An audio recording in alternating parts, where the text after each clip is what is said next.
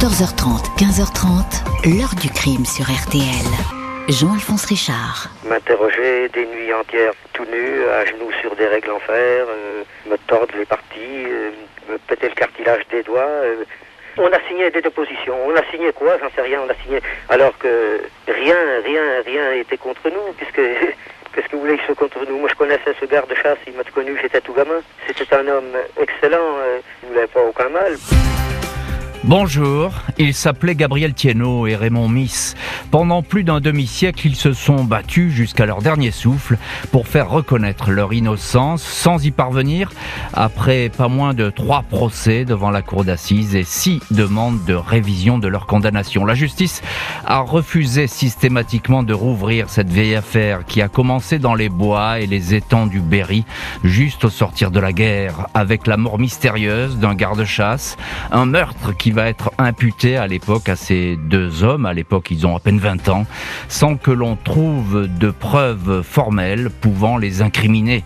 Pourquoi la justice, malgré les témoignages contradictoires et des accusations plus que fragiles, a-t-elle condamné les deux jeunes chasseurs? Pourquoi ce dossier, 76 ans après les faits, continue de susciter interrogations, réprobations et polémiques, au point qu'une septième demande en révision de leur condamnation va bientôt être déposée Question posée aujourd'hui à nos invités. 14h30, 15h30, L'heure du crime sur RTL. Aujourd'hui, dans l'heure du crime, l'affaire Gabriel Thienot et Raymond Miss. Les noms de ces deux jeunes gens vont très vite apparaître dans une enquête ouverte à la toute fin de l'année 1946. Un meurtre sauvage dans le paysage du Berry aux confins de l'Indre et de l'Indre-et-Loire. Ce dimanche 29 décembre 1946, dans la soirée, Louise Boitard ne cache pas son inquiétude dans la maison familiale de Mézières en Brenne. Il commence à se faire tard et son mari, Louis Boitard, 33 ans, n'est pas rentré. Il est le garde-chasse attitré de Jean Lebaudy, un gros propriétaire terrien qui a fait fortune dans l'industrie sucrière. Lebaudy règne sur 2800 hectares dans ce pays d'étangs, de brumes et de bois, parcouru par chasseurs et braconniers. En ce dernier jour de l'ouverture de la chasse, Louis Boitard a ainsi passé la journée à battre la campagne. Vers 23 heures, l'épouse se fait conduire par un voisin jusqu'au château du Blison, la demeure des Lebaudy, sur la commune proche de Saint-Michel-en-Brenne. Son mari ne s'y trouve pas. La disparition est jugée inquiétante. Dans le coin, les gardes-chasse sont mal vus et les braconniers ont souvent la gâchette facile. La gendarmerie est alertée. Dès le lendemain, les bois alentours sont explorés. Les étangs, il y en a plus de 3000 dans le secteur, sont visités. Un mauvais pressentiment s'empare de Jean Lebaudy, qui redoute le pire pour son garde-chasse. Mardi 31 décembre, 9h du matin, un employé du château du Blison aperçoit un corps qui flotte entre deux eaux dans l'étang des Saules. Il s'agit bien de Louis Boitard. Il ne s'est pas noyé, il est criblé de plomb. Il a reçu quatre balles tirées par deux fusils de chasse à deux coups. C'est un meurtre. Le juge d'instruction de Châteauroux confie tout de suite l'enquête au commissariat de Limoges. Le commissaire Georges Darro se rend sur place. Les gendarmes savent déjà qu'un groupe de chasseurs était dimanche dans le secteur aux limites du vaste domaine des Lebaudy, des hommes rapidement identifiés. Vendredi 3 janvier, huit d'entre eux sont ainsi conduits manu militari à la mairie de Mézières où les gardes à vue commencent. À l'époque, pas de durée précise pour ces interrogatoires qui peuvent s'éterniser. À l'abri des regards, les coups pleuvent sur ces hommes tout de suite soupçonnés. Le dénommé Gabriel Thienot attire l'attention. Interrogé brièvement juste après la disparition du garde-chasse, il avait dit qu'il n'avait tiré que trois coups de feu et assuré qu'il avait tué aucun gibier. Il a bêtement menti. Il est le seul à avoir tué un lapin qu'il a échangé le soir même contre deux cartouches. Petit mensonge qui suffit de faire de lui un gros suspect. Pour le commissaire Darro, il s'agit d'obtenir au plus vite des aveux et peu importe sans doute la méthode. Des habitants diront plus tard avoir entendu des cris de douleur venant de la mairie. Vrai ou faux, à vérifier. Des témoins, dans tous les cas, se manifestent. Désiré Brunet, qui dirige la ferme de Prends garde à toi, c'est le nom de cette ferme, assure avoir entendu dimanche vers 15h30 des hommes se disputer près de l'étang des Brandes. Des chasseurs auraient dit « je t'emmerde » aux gardes-chasse qui ne voulaient pas les voir sur ce terrain. Le garde avait menacé de les suivre. Le témoin Brunet évoque le bruit du moteur d'une camionnette, véhicule dont disposait effectivement le groupe de chasseurs. Le régisseur du château affirme, quant à lui, que deux ans plus tôt, le jeune Gabriel Thienot s'était disputé avec les boitards. La police consigne tous ces éléments comme des éléments à charge. À ce rythme-là, les aveux des uns et des autres vont pleuvoir. En une petite semaine, le meurtre du garde-chasse va ainsi être résolu. Après trois jours de garde à vue, dans deux salles de la petite mairie de Mézières, les huit chasseurs passent aux aveux. Oui, ils sont impliqués dans le meurtre du garde-chasse Louis Boitard. Les explications sont vagues. On comprend que le dimanche 29 décembre, le garde aurait voulu interrompre leur partie de chasse. Une altercation aurait suivi. Le commissaire Darro, qui a mené ces interrogatoires, assure qu'il a bien plus que des aveux. Il dispose de témoignages qui vont tous dans le sens d'un accrochage entre les chasseurs le garde. En premier lieu, celui du jeune Albert Nisseron.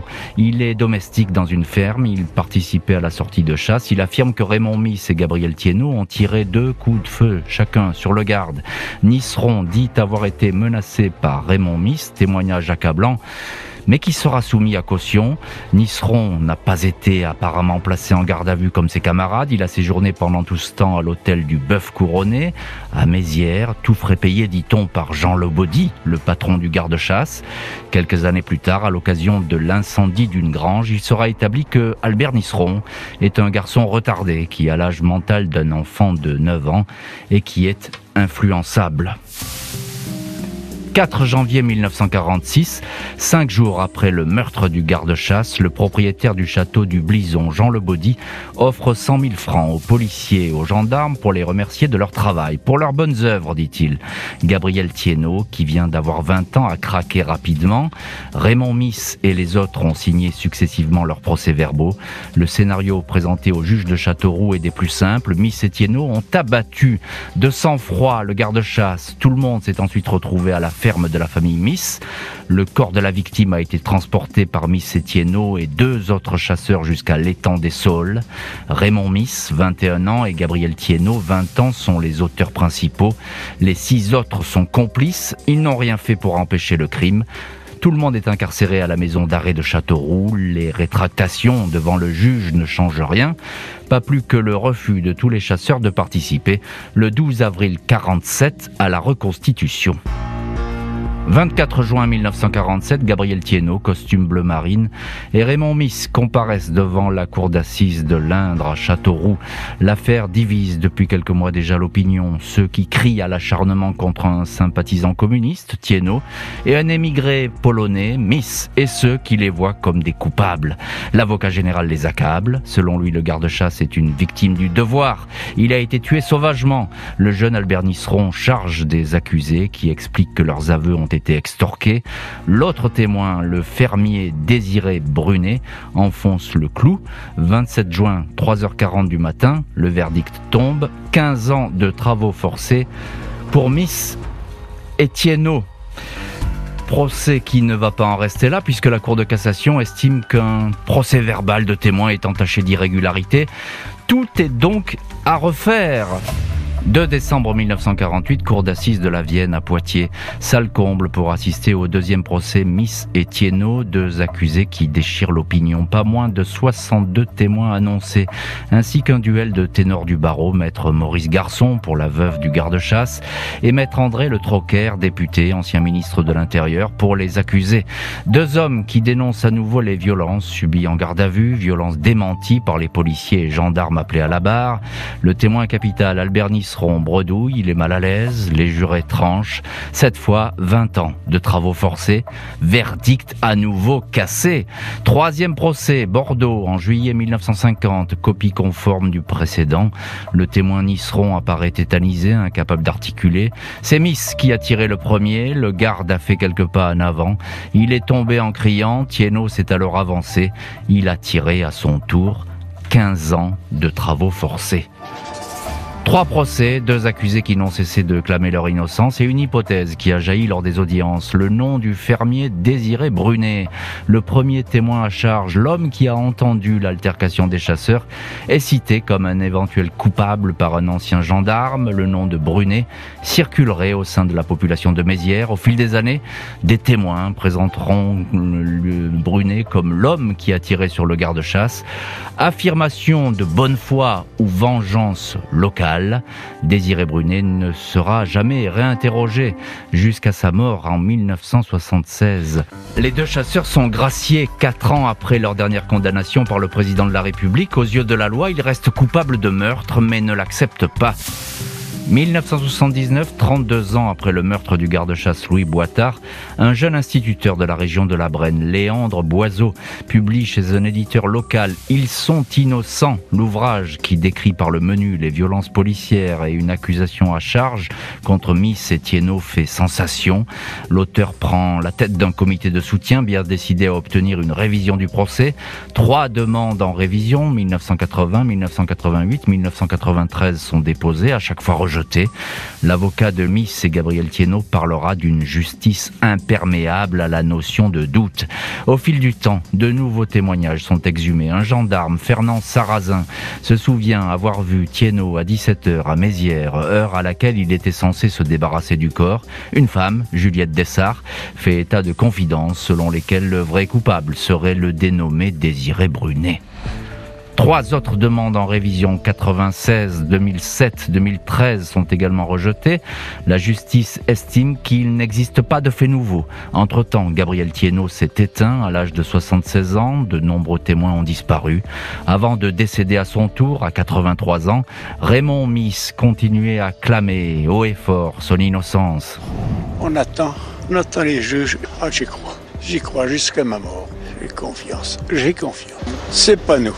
Non, c'est pas. Les deux chasseurs condamnés ne sont plus de ce monde, mais leur combat est toujours d'actualité puisqu'une septième demande de révision de leur condamnation va être déposée.